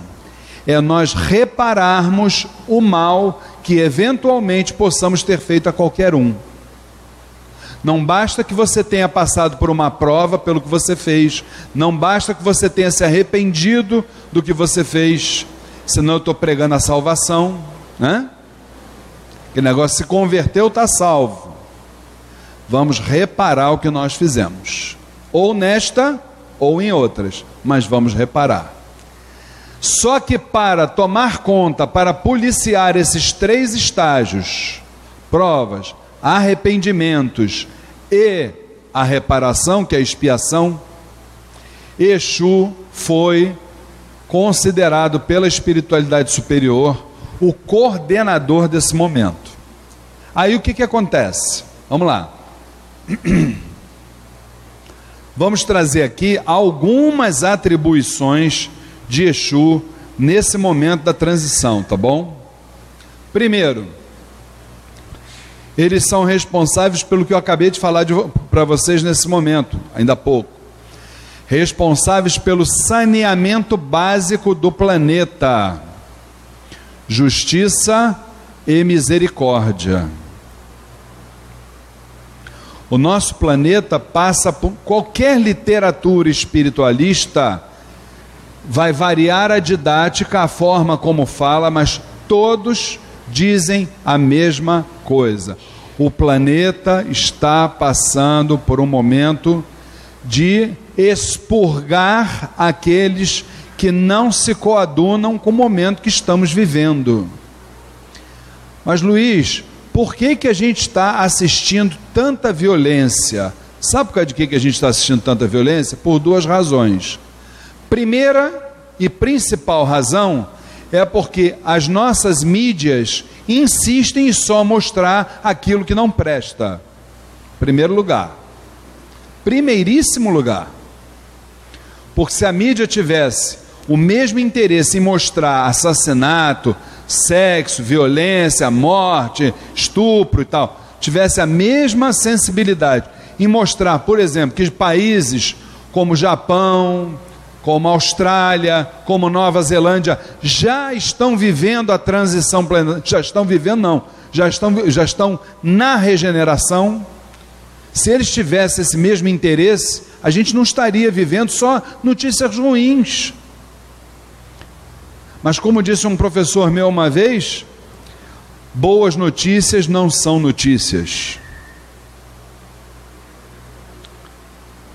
Por exemplo, no Japão, juízes, advogados, não têm trabalho, estão tendo dificuldade até para sustentar. Não há conflitos. Não há conflitos. E aí? Chegou ou não chegou a regeneração? Agora, nós custamos acreditar nisso. Por quê? Porque a gente vive numa egrégora bloqueada. A gente não tem chance de ver o que é bom. Ou a gente se conscientiza que nós não viemos para cá para sermos influenciados e colocamos em prática, dizendo que nós somos influenciáveis, mas não podemos viver dessa forma, e que nós nascemos para influenciar os outros, nós que vestimos o branco dentro de um terreiro de umbanda, a gente nasceu para influenciar os outros, mostrando que a vida é bela, que tem coisas boas acontecendo. Mas eles não querem que isso aconteça. Então Exu tem esse papel de mediador entre a misericórdia divina e a justiça divina. Aquele que não está de acordo com os desígnios da atualidade, vai passar para o segundo estágio, olha lá, separação do joio e do trigo, que é a queima kármica. Ainda falei isso aqui quinta-feira na aula. Caiu o avião da Chapecoense, todo mundo, uau, meu Deus, as famílias, sei o quê. Claro que todos nós ficamos consternados. Desencarne é um momento que nós, ainda no Ocidente, não sabemos lidar com isso. Não estamos ainda preparados. Temos que demonstrar nossos sentimentos, o país ficou de luto, está tudo maravilhoso. Agora, será que alguém parou para pensar um minuto que não existe consequência sem causa? Será que a gente parou para pensar nisso? Será que aqueles 71 que estavam dentro do avião eram anjos? O que, é que eles fizeram em outras vidas? A gente tem ideia? A gente sabe o que, que nós fizemos em outras vidas? Dizem os estudos aí que quem está liderando trabalho espiritual, meu amigo, está com um passado. Cuidado, hein, dona Flávia? Muito cuidado. Está com um passado negro, queimou muito circo por aí. Foi brincadeira, não. Então, gente, essas questões que a gente. tsunamis, que são milhares de pessoas que vão morrendo, isso está. Ah, mas sempre houve, Luiz Fernando, tsunami. Claro que sempre houve. Isso sempre vai continuar havendo. Só as pessoas que desencarnam, gente, a gente precisa entender isso, não é determinismo, não é determinismo. Mas não cai uma folha de uma árvore sem que o pai permita. Ponto. Ponto. Ninguém está dizendo aqui que, em, em, função das nossas vidas passadas, que a gente vai, ah, eu tenho meu karma e minha vida acabou. Não, muito pelo contrário. Nós temos o livre-arbítrio para fazer aquilo que a gente quiser na nossa vida, melhorar, caminhar, nos regenerar. É o nosso livre-arbítrio, desde que a gente tenha maturidade para isso. Tá? E aí, gente, quando a gente fala aqui, e a, a espiritualidade nos diz que é o momento que nós estamos vivendo, o que, que é isso?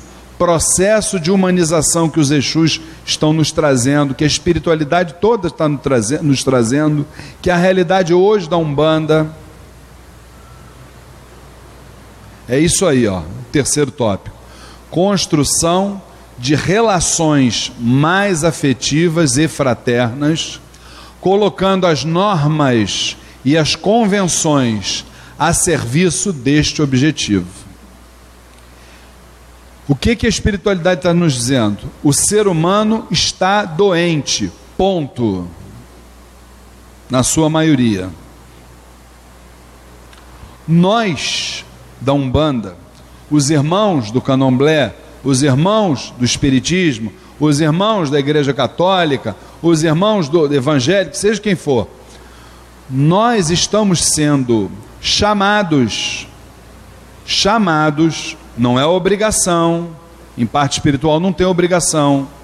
Estamos sendo, estão nos propondo, vamos colocar assim, que nós nos capacitemos, possamos nos capacitar para mostrar para essa sociedade leiga e carente de um Deus que está aí, que tudo isso que a gente está vendo hoje em dia é transitório precisamos nos capacitar para mostrar que Enquanto a gente não entender que nós temos que viver na matéria, sim, precisamos de dinheiro, sim, mas nada disso pode ser prioridade na nossa vida. Temos que mostrar à humanidade que aquele que tem a parte espiritual como prioridade na sua vida, o restante é consequência.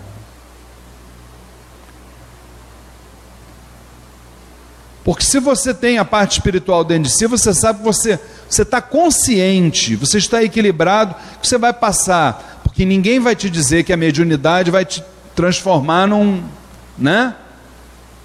Num ramatismo, nada disso, não é por aí. A mediunidade nos traz o conforto para que a gente passe pelos nossos obstáculos de uma forma tranquila, entendendo que depois da noite vem o dia. Então nós precisamos estar capacitados para isso, gente. Precisamos ler, precisamos estudar. Em casa a gente precisa dar, é, é, vamos dizer assim, é, preferência por coisas na televisão que, que possam, possam nos ajudar, possam acrescentar alguma coisa dentro de nós. Ler um bom livro ir a um cinema, um teatro, assistir coisas que, que realmente que possam colaborar para a nossa jornada planetária. E a partir disso, você chega na casa de uma pessoa, não sei se isso acontece com vocês. Isso é a presença da luz dentro de nós que, que ela se torna é, ela se torna externa, de dentro para fora. Você chega na casa de uma pessoa, a pessoa você vê que são pessoas arraigadas no, no materialismo, não querem saber de Deus, não querem saber de nada. Primeiro que a pessoa fica te chamando para você ir lá na casa da pessoa toda hora. Depois você vai, a pessoa diz assim: Poxa, a tua presença aqui me faz um bem tão grande. Podia vir mais aqui? Eu quero a presença de vocês aqui. Isso é a nossa condição. Isso não é para a gente, é, como é que se diz? É, é, se envaidecer. Não é isso, não tem nada a ver. Pelo contrário, é um momento que você está dentro da tua família, pessoas de bem que você gosta, e que essas pessoas, de uma forma ou de outra, apenas com a tua presença, apenas com a tua palavra, entendeu? Com a tua alegria, porque espiritualidade é alegria, é você viver brincando sempre. Isso traz coisas boas para dentro de casa. Então, gente, isso é o momento que a gente está vivendo. Então quero mostrar para vocês que Exu ele está presente na nossa vida, mas direto. Eu só estou trazendo isso resumido. A gente não tem tempo. Por exemplo, nos processos de desencarne, o Exu falando, olha lá, nós agimos na formação, mas também na desagregação do corpo físico. Quando ele fala que ele age na formação, reitero a vocês, no momento que o, o óvulo está sendo fecundado, Exu já está agindo ali aquele ser que vai começar a nascer a partir daquele momento, ele já está recebendo os seus arquivos antepassados para o seu, a sua, o seu chácara denominado é, glândula pineal. Exu já está ali. Na nossa vida, com certeza. Agora, depois que a gente desencarna, olha lá, ó na desagregação do corpo físico, impedindo que agentes do mal de todos os reinos da Quiumbanda utilizem-se das energias livres provenientes do corpo morto. Como é que é isso? A gente desencarna, e o Espiritismo até pede que a gente não seja cremado imediatamente, que isso haja um tempo de pelo menos umas 48 horas. Nós estamos nos desfazendo do duplo etérico, que é o segundo corpo nosso. A partir dali, está o ectoplasma nosso, que as entidades do baixo astral se utilizam também. E até nisso Exu está presente.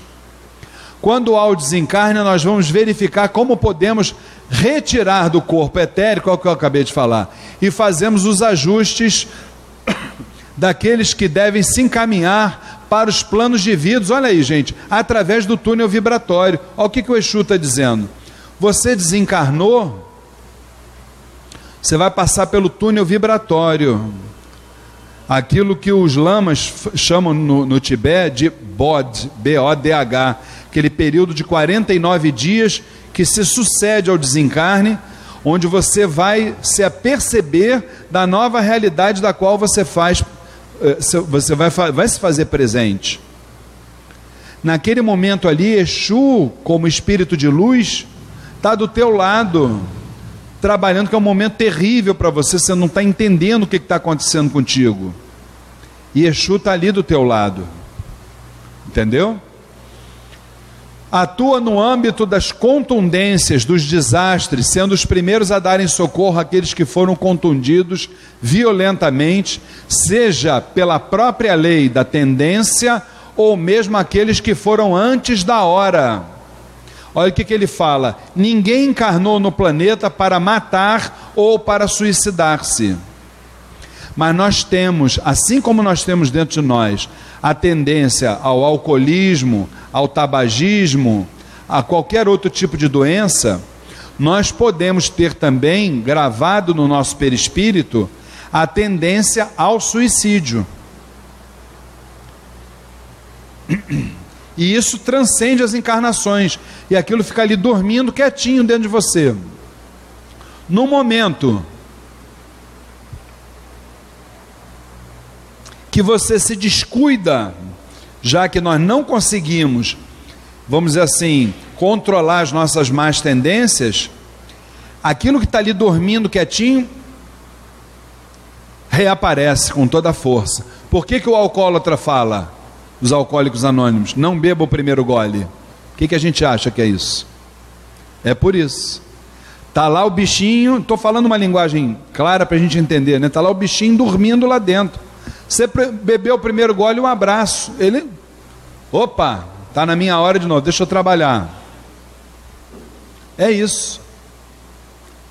Nos terreiros, atuam nos terreiros de Umbanda neutralizando as nefastas ações dos quiumbas, equilibrando perante a lei todos que se situem no círculo vibratório do grupo, fechamento do círculo. Isso aí a gente vai falar com mais detalhes no curso A Umbanda Sem Fronteiras, mas a gente sabe que existe uma falange de Exu responsável pelo fechamento do círculo. O que é o fechamento do círculo?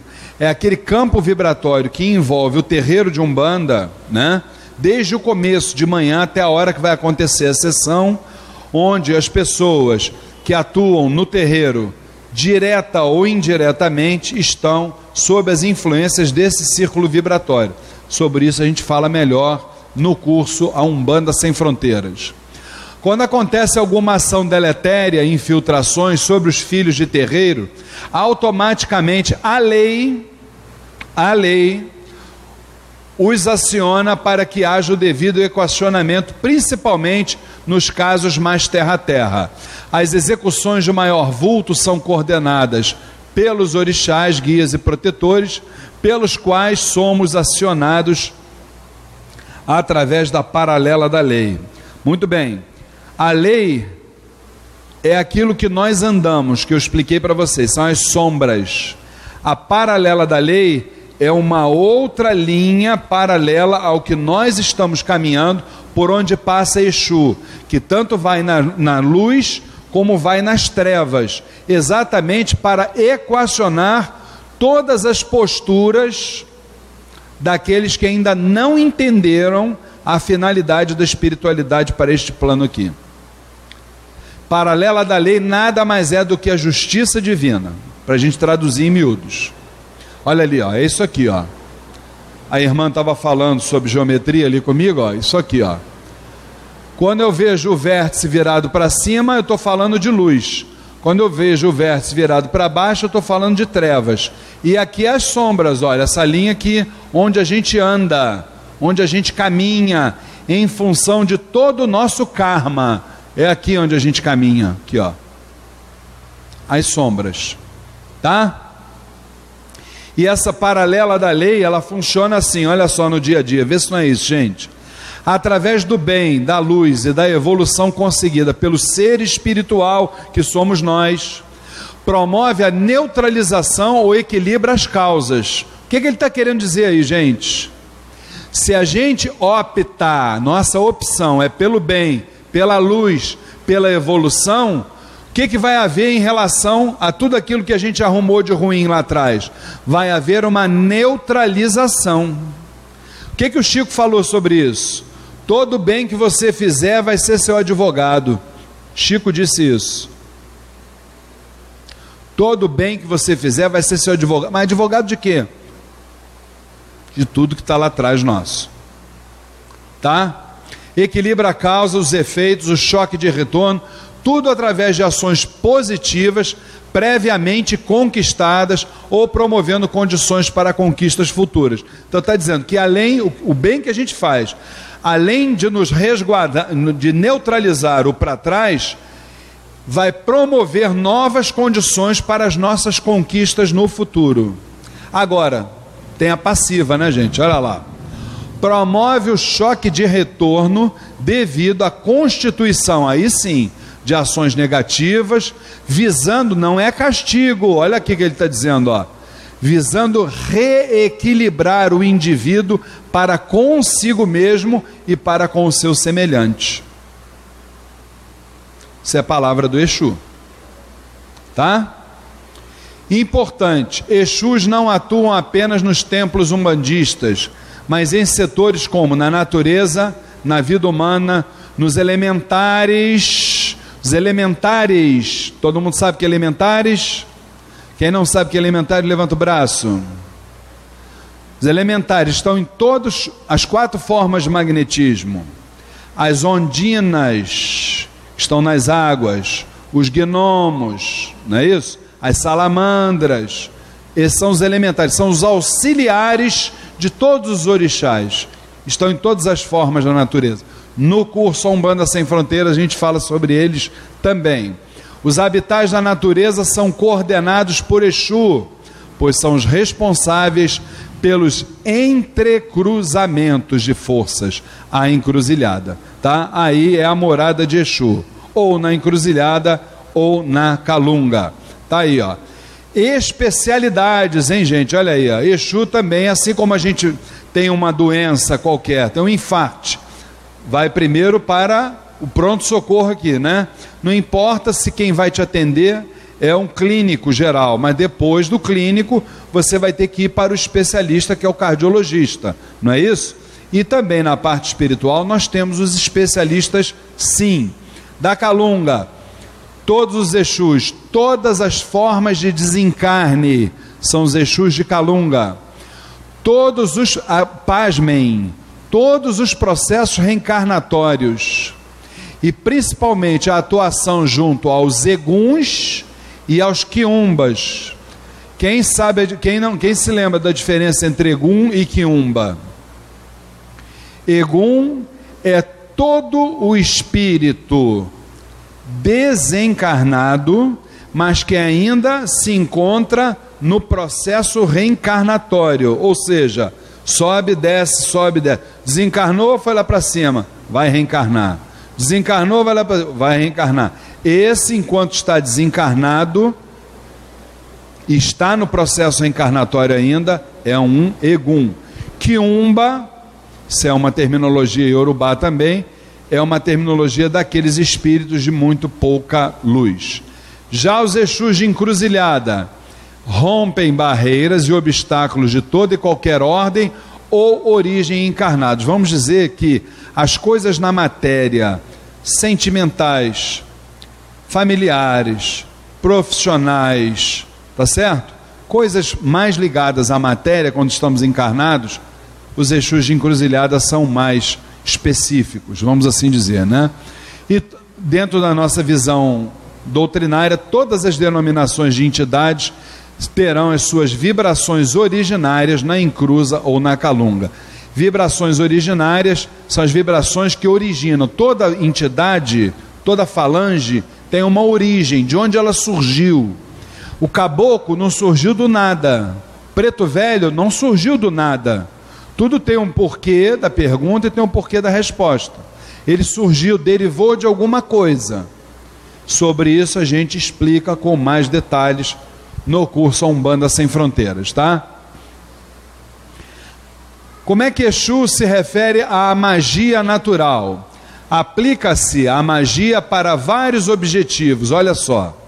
A magia ela é para atrair, para imantar, né? proteger, né? na repulsão das forças sutis, das energias.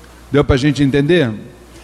Correntes mentais atuam na estruturação e na coordenação do plano, astral, do, do plano astral, e nisto Exu tem uma função capital. Quero explicar o que é isso.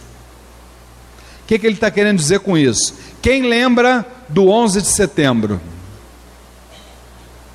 O que, que aconteceu? Queda da Torre Gêmea, gente.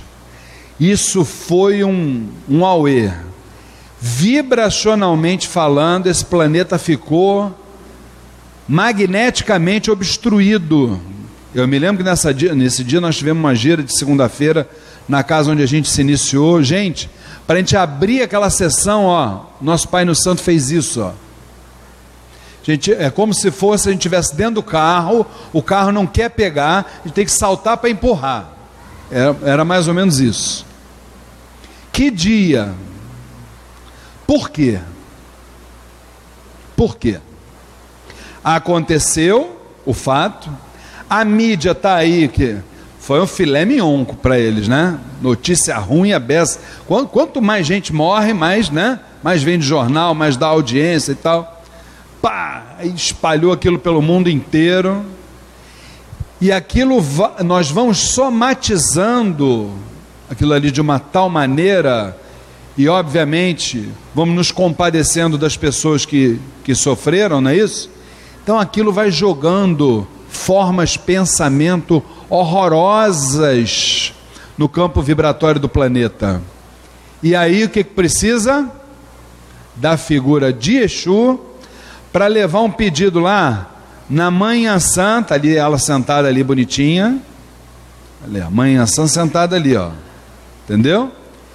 Exu vai levar lá na Manhã Santa e diz assim: Manhã Santa, dá uma ajuda aí, porque lá embaixo não está dando para segurar a onda, não negócio está bloqueado de uma tal maneira.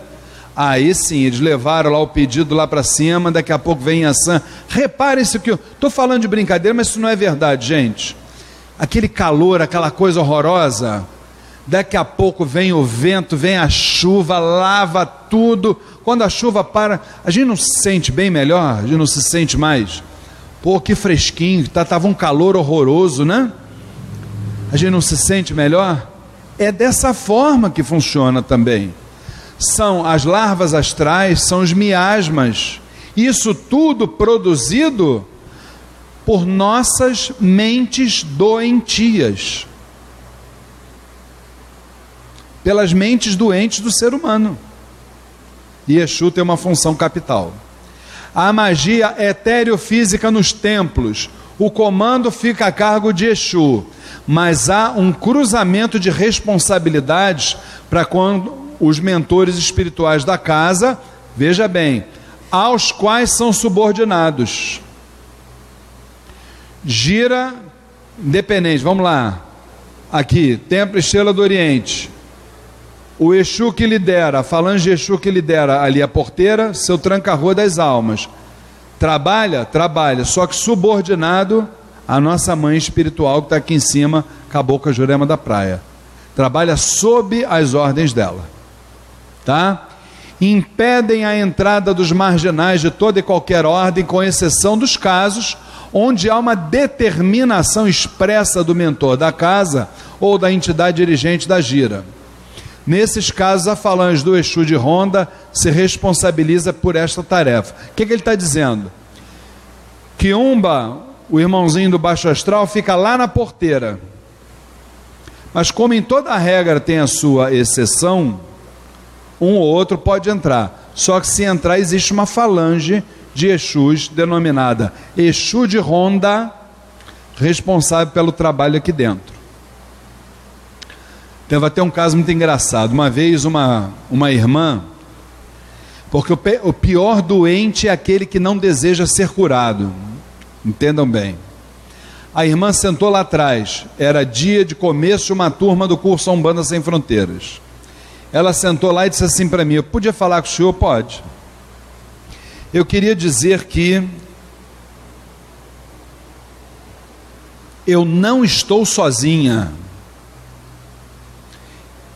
Aí eu disse: então temos alguma coisa em comum, porque eu também não estou sozinho.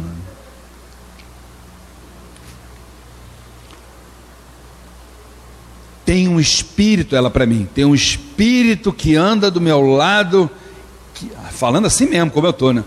Anda do meu lado, tal, tal e tal. Eu digo: olha, vamos combinar um negócio para a gente começar a conversar. Vamos? Beleza. O espírito tal e tal ficou lá na portaria, está lá te esperando. Que aqui dentro ele não entra. Primeiro, aqui a gente só trabalha com as mais altas vibrações celestiais. Depois que eu falei, ela vira-se para mim e disse assim: Mas vem cá, esses espíritos trevosos não têm aqui na, casa, na sua casa, na minha, como se a casa fosse minha, não tem a oportunidade de crescer, de evoluir? Eu falei, tem. E ele vai crescer e ele vai evoluir. Só que nas mãos de quem tem condições de orientar, não sou eu. Porque eu não tenho condição de orientar quem está desencarnado. Eu mal tenho condições de orientar quem está encarnado, imagina quem está desencarnado, que eu não vejo. Simples. Então, gente, o que a gente não pode é se assustar. Uma coisa dessa já era para. Não precisa dizer que ela. Eu, no final, convidei para fazer parte do curso. Aí depois disse assim: Ah, eu não tenho condições de pagar a, mensalidade. Eu falei: Não tem problema. Senhora fica aqui, assiste o curso sem pagar nada, não tem problema. Você ficou? Assim fez ela, se mandou. O que, que é isso? É a pessoa que não deseja ser curada. Não está no estágio, não está no momento ainda da pessoa. Aquela fantasia, aquele mito faz bem para ela. É o famoso saco de cimento, né, de 50 quilos, você carrega durante 50 anos. De repente você tira aquele saco de cimento ali das costas da pessoa, a pessoa vai fazer besteira na vida. Cadê meu quiumba? Cadê o Júlio César? Eu amava aquele bico. 50 anos carregando ele, eu não quero ficar sem ele. Tem isso, gente, no tratamento espiritual. Tá? O templo é utilizado em tempo integral todos os dias em diversos horários para as mais variadas funções, mesmo sem a presença de encarnados. Então já sabe que a gente vai embora, viu, gente? Hoje o trabalho continua aqui normalmente, tá? O trabalho do Exu, guardião do templo, inicia-se e tem prosseguimento aquém e além do templo terreiro. As entidades não atuam só aqui, atuam lá fora também. Só que elas dizem para nós o seguinte: que tudo que a gente ouve aqui dentro dura 30 metros. Depois, depois de 30 metros a gente já esqueceu tudo e começa a fazer um monte de besteira. As entidades falam isso. Te ouve, ouve, ouve a palavra do bem, temos que. Blá, blá, blá, blá. Daqui a 30 metros já esquecemos tudo. Mole não. Ainda sobre a magia, o que Exu fala? Que ela não é branca nem é negra, ela é uma só. O direcionamento é que a torna branca ou negra, bem ou mal, pois a magia é uma força única. O bem ou o mal estão na consciência de quem manipula, e já se sabe que o mal, olha só, gente, isso aqui é a receita para todos aqueles que dizem assim: olha, Fulano, meu vizinho, fez macumba para mim, fez magia negra. Olha lá o que Exu fala. O mal, sem consciências atuantes, simplesmente não existe. Isto quer dizer que se você fizer o quê? O teu dever de casa, tem que se preocupar se alguém vai fazer macumba para você, não. Essa é a realidade que Exu nos traz. Nos sacerdotes, mãe, olha aí, ó. Responsáveis pela segurança astrofísica, astrofísica, desde que os mesmos deem condições de ajudá-los. Quer dizer, nós temos que dar as condições aos Exus de poder ajudar todo mundo. Que condições são essas? São as condições principalmente o que? Éticas, morais. Tá? Agora, olha aí, dona Flávia, presta atenção. Serão todos responsabilizados em relação às pessoas que frequentarem essas comunidades e forem induzidas ao erro, à superstição e à crendice. Isso é para nós. Eles dizem o seguinte: você quer aprender, você quer evoluir, beleza. Agora, atenção: quanto mais você aprende, quanto mais você cresce, maior é a sua responsabilidade pelos ensinamentos que você carrega, hein? Muito cuidado. O movimento do axé, olha que ele fala do axé, gente. Exu é uma força que faz realizar tudo que existe no mundo, das formas densas e das formas sutis. Quando a gente fala denso, vibração bem baixa, sutil lá em cima. É por isto, traduzido por princípio e poder de realização e também pela força magística iniciática, que se adquire nos rituais pela convivência com iniciados de alto grau o que que Exu está dizendo aí? Que a força de terreiro, ela precisa ser estudada, sim, mas ela tem que ser aprendida no dia a dia de terreiro por iniciados que tenham algum grau de conhecimento, tá? Como força natural, olha o que, ele está dizendo do axé. O axé se divide, o axé se multiplica ele diminui e ele se esvai. Logo, ele precisa sempre ser revitalizado por meio, olha só, por meio de oferendas, que é o que Dona Flávia faz, e por uma conduta adequada. Não adianta a gente matar boi, matar isso, matar aquilo, botar 300 padés aqui e tal para Exu, se a gente não tiver uma conduta adequada, não chegamos a lugar algum tá? Trabalho de Exu demonstram a todos que não creem no mal como princípio, mas sim como um distúrbio passageiro, pois seu único princípio é o bem que é eterno, tá? Exu nos demonstra isso. O mal é passageiro, gente. É um distúrbio passageiro, é um momento que a pessoa está doente, tá? E o bem é eterno. Conclusão: os Exus nos traduzem o incompreensível, possibilitando a sabedoria que nos falta para estarmos em unidade com o universo integral, onde corpo, mente e espírito são expressões esquecidas da paz tão almejada, refletida na amizade que diminui a distância entre os vivos que somos nós e os mais vivos que estão lá em cima e encerra as dúvidas irrefletidas sobre a vida e a morte. Que, que nós estamos querendo dizer com esse texto?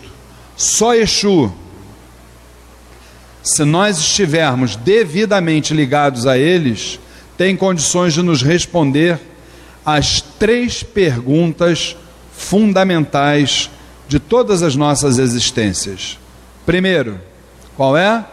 De onde viemos? Segunda, o que estamos aqui fazendo. Terceira, o que faremos após o desencarne. E nisso Exu está diuturnamente ligado. Para terminar, gente, eu trago aqui para vocês um pequeno textozinho que foi escrito por uma pessoa muito pouco conhecida da gente, brincando, né? Pelo contrário, foi um grande expoente das nossas tradições afro, o grande baiano saudoso Jorge Amado. Diz ele aqui, Exu por Jorge Amado. Não sou preto, branco ou vermelho. Tenho as cores e formas que quiser. Não sou diabo nem santo, sou Exu. Mando e desmando, traço e risco, faço e desfaço. Estou e não vou, tiro e não dou Sou Exu. Passo e cruzo, traço, misturo e arrasto o pé. Sou reboliço e alegria. Rodo, tiro e boto, jogo e faço fé. Sou nuvem, vento e poeira quando quero. Perdão, sou nuvem, vento e poeira. Quando quero, homem e mulher. Sou das praias e da maré. Ocupo todos os cantos. Sou menino, avô, pai, até posso ser João, Maria ou José. Sou o ponto do cruzamento. Durmo acordado e ronco. Falando, corro, grito e pulo. Faço filho assoviando. Sou argamassa de sonho, carne e areia. Sou agente sem bandeira. O espeto, meu bastão. O assento, o vento. Sou do mundo, nem do campo, nem da cidade. Não tenho idade. Recebo e respondo pelas pontas, pelos chifres da nação. Sou Exu. Sou agito, vida, ação. Sou habitante da lua nova, a barriga da lua cheia. Quer mais? Não dou. Prove que estou aqui. Salvador, 17 de maio de 1993, recebido mediunicamente por Jorge Amado. Então, essa é a figura de Exu que a gente encerra e eu quero mais uma vez convidar aí a todos os irmãos para a 17 turma do curso Umbanda Sem Fronteiras. Na última quinta-feira, anteontem, nós mostramos as propostas do curso Umbanda Sem Fronteiras que estão disponíveis no facebook.com barra curso Umbanda Sem Fronteiras. É só você acessar lá, você vai ver as nossas propostas. Na próxima quinta-feira, dia 9 de fevereiro, às 8 horas, aí sim, vamos começar o módulo 1, tanto na forma presencial aqui no Templo Estrela do Oriente, Rua Goiás 548, Piedade, Rio de Janeiro, ou à distância, você pode assistir da sua casa, no momento que você estiver do seu celular, não há problema nenhum. Os ministrantes sou eu, Luiz Fernando Barros, e minha esposa Flávia Barros, e a grade completa, se você quiser conhecer tudo aquilo que a gente fala no curso Umbanda Sem Fronteiras.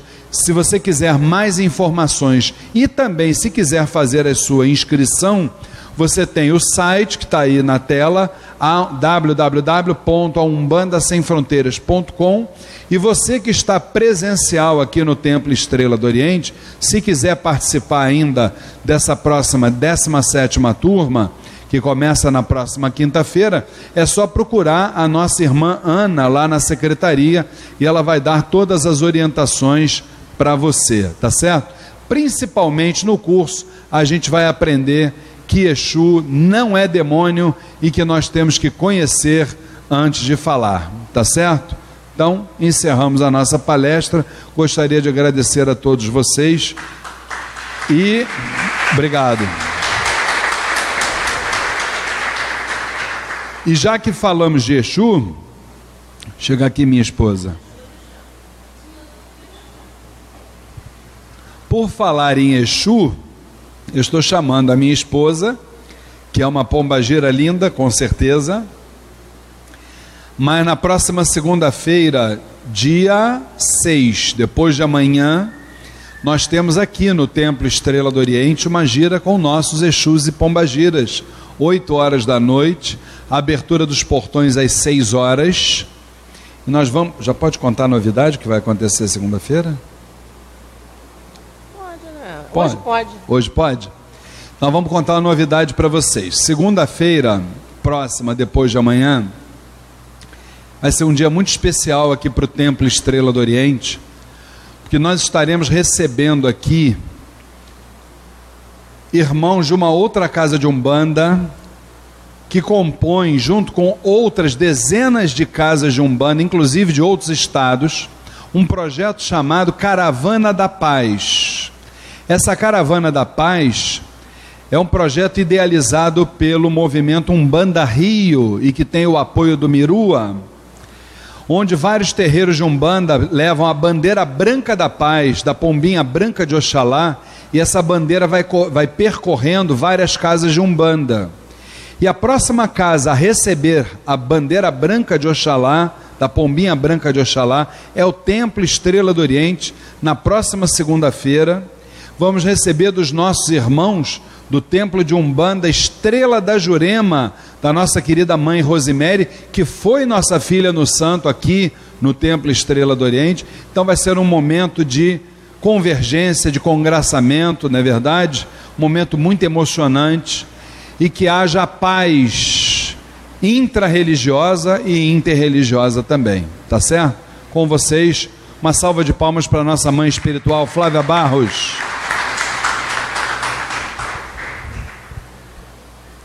Não sou pombageira, gente. Mas com certeza carrego, né? Ela comigo, com certeza, ela está sempre vibrando positivamente sobre mim e sobre todos nós. É, é sempre bom ouvir falar sobre nossos queridos é, Exus e Pombagiras, né?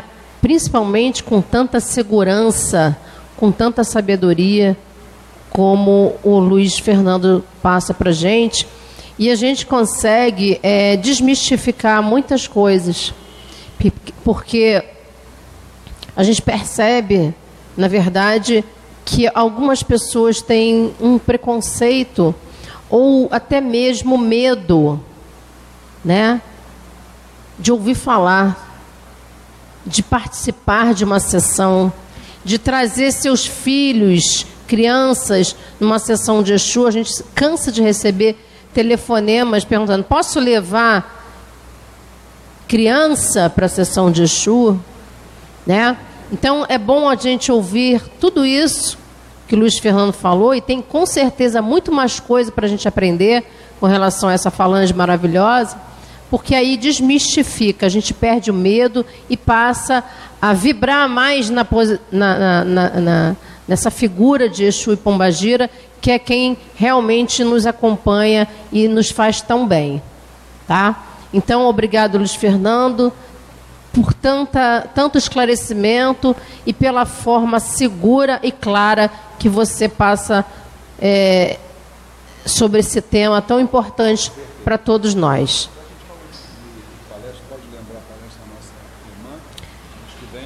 E eu vou passar novamente ao Luiz Fernando, que ele ainda, ele ainda quer falar mais um pouquinho. Mas falando rapidamente sobre a bandeira da paz, a gente sabe que isso é um simbolismo, né? É um simbolismo, mas eu acho que faz com que a gente realmente volte o nosso pensamento para o amor, para a paz, que é o que eu acho e acredito que todos nós almejamos, né? Então que nós possamos realmente visualizar essa bandeira como uma oportunidade de formarmos uma egrégora positiva, uma egrégora de amor, uma egrégora de união e fortalecimento para que nós possamos continuar seguindo, para que nós não nos deixemos contaminar por energias densas que possam estar circulando e fazendo com que nosso planeta fique cada vez é, de uma forma que realmente nós não desejamos. Então vamos participar dessa sessão e vamos trazer o nosso pensamento para alimentarmos esse momento tão importante. Tá bom? Muito axé para todos vocês. Obrigado, mãe. E lembrar então, relembrar, né, a vocês que no próximo mês nós estaremos realizando a nossa palestra, a nossa sessão do povo do Oriente não será no primeiro sábado de março não, tá, gente? Lembrando que mês que vem, o primeiro sábado, ainda é carnaval, é a semana do carnaval. Então, nós vamos realizar no segundo sábado de março, que é dia 11 de março. E a palestra, gente, não percam, tá? Olha o tema maravilhoso: mediunidade ou loucura? Tá? Então, os tópicos a serem abordados: o que a psiquiatria considera como doença mental, doenças da mente, realidades e posturas, loucura e mediunidade, diagnóstico e tratamento. A palestrante será a nossa irmã Aline Bieites, que além de psicóloga pela UFRJ, ela também é doutora pela Universidade do Estado do Rio de Janeiro, tá? 11 de março, sábado, às 3 horas da tarde. E agora, queríamos convidar a todos, né, mãe, para as 6 horas da tarde, a nossa sessão de tratamento espiritual com o povo do Oriente, a grande presença dos médicos do astral, estão todos convidados e que eles possam, do alto da grandeza de sua vibração, nos ajudar neste grande e difícil processo de transformação moral e íntima sobre o qual todos nós estamos nesse momento passando, tá certo? Vamos para a nossa prece final, nossa prece da nossa mãe que vai fazer, e em seguida a gente canta o hino do Templo Estrela do Oriente. É, podem ficar de pé, por favor. Mas eu vou pedir ao Luiz Fernando antes de fazermos é, o fechamento, cantarmos o nosso hino. Se falamos de Exu, vamos cantar um ponto para eles, para que eles possam continuar vibrando sobre todos nós, que eles possam fortalecer a nossa corrente, que possamos sentir mais ainda né, a presença desses nossos queridos Exus e Pombagiras. Vamos, naturalmente, lembrar todos os Exus, todas as pombagiras, da seguinte forma: Lara o Exu, Exu Amojubá. A letra desse ponto é uma promessa que Exu nos fez e que a gente nunca na vida pode esquecer, tá, gente? Diz assim: Exu, quando prometeu Pode até chover, ele nunca se esquece. Exu, Exu, quando prometeu, pode até chover, ele nunca se esquece. Seu tranca-rua é de querer, querer. Dona Cigana é de querer, querer. O seu Lalo é de querer, querer. Seu sete em cruz é de querer, querer. Exu, Exu, alá, laô, alá, laô, é Mojubá. Exu, Exu, alá, laô, alá, laô, é Mojubá. Laro Exu, Exu Amojubá. Agradecemos a força, a luz dos nossos amigos em evolução Exus e Pombagiras. Agradecemos a toda a egrégora dessa casa, a toda a cúpula espiritual, que possam continuar vibrando sobre todos nós, iluminando nossos passos, nos dando caminho, nos dando direção, nos dando paz, nos dando equilíbrio e amor. Que possamos carregar conosco essa energia e sairmos daqui melhores do que quando aqui chegamos. Que assim seja. E assim será hoje e todos os dias. Graças a Deus, graças a Deus, graças a Deus. Vamos ao hino do Templo Estrela do Oriente.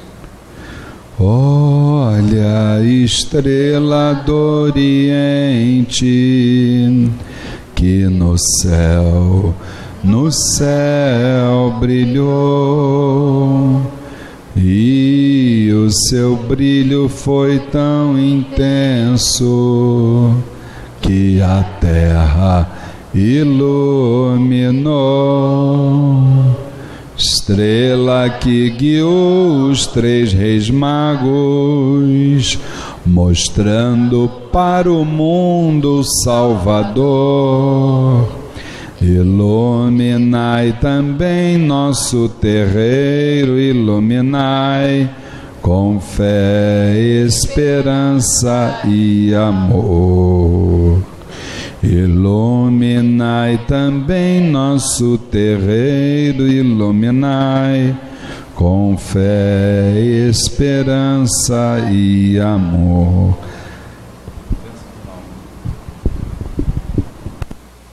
Que Oxalá nos acompanhe e esteja conosco hoje e todos os dias. Que assim seja e assim será hoje e todos os dias. Graças a Deus, graças a Deus.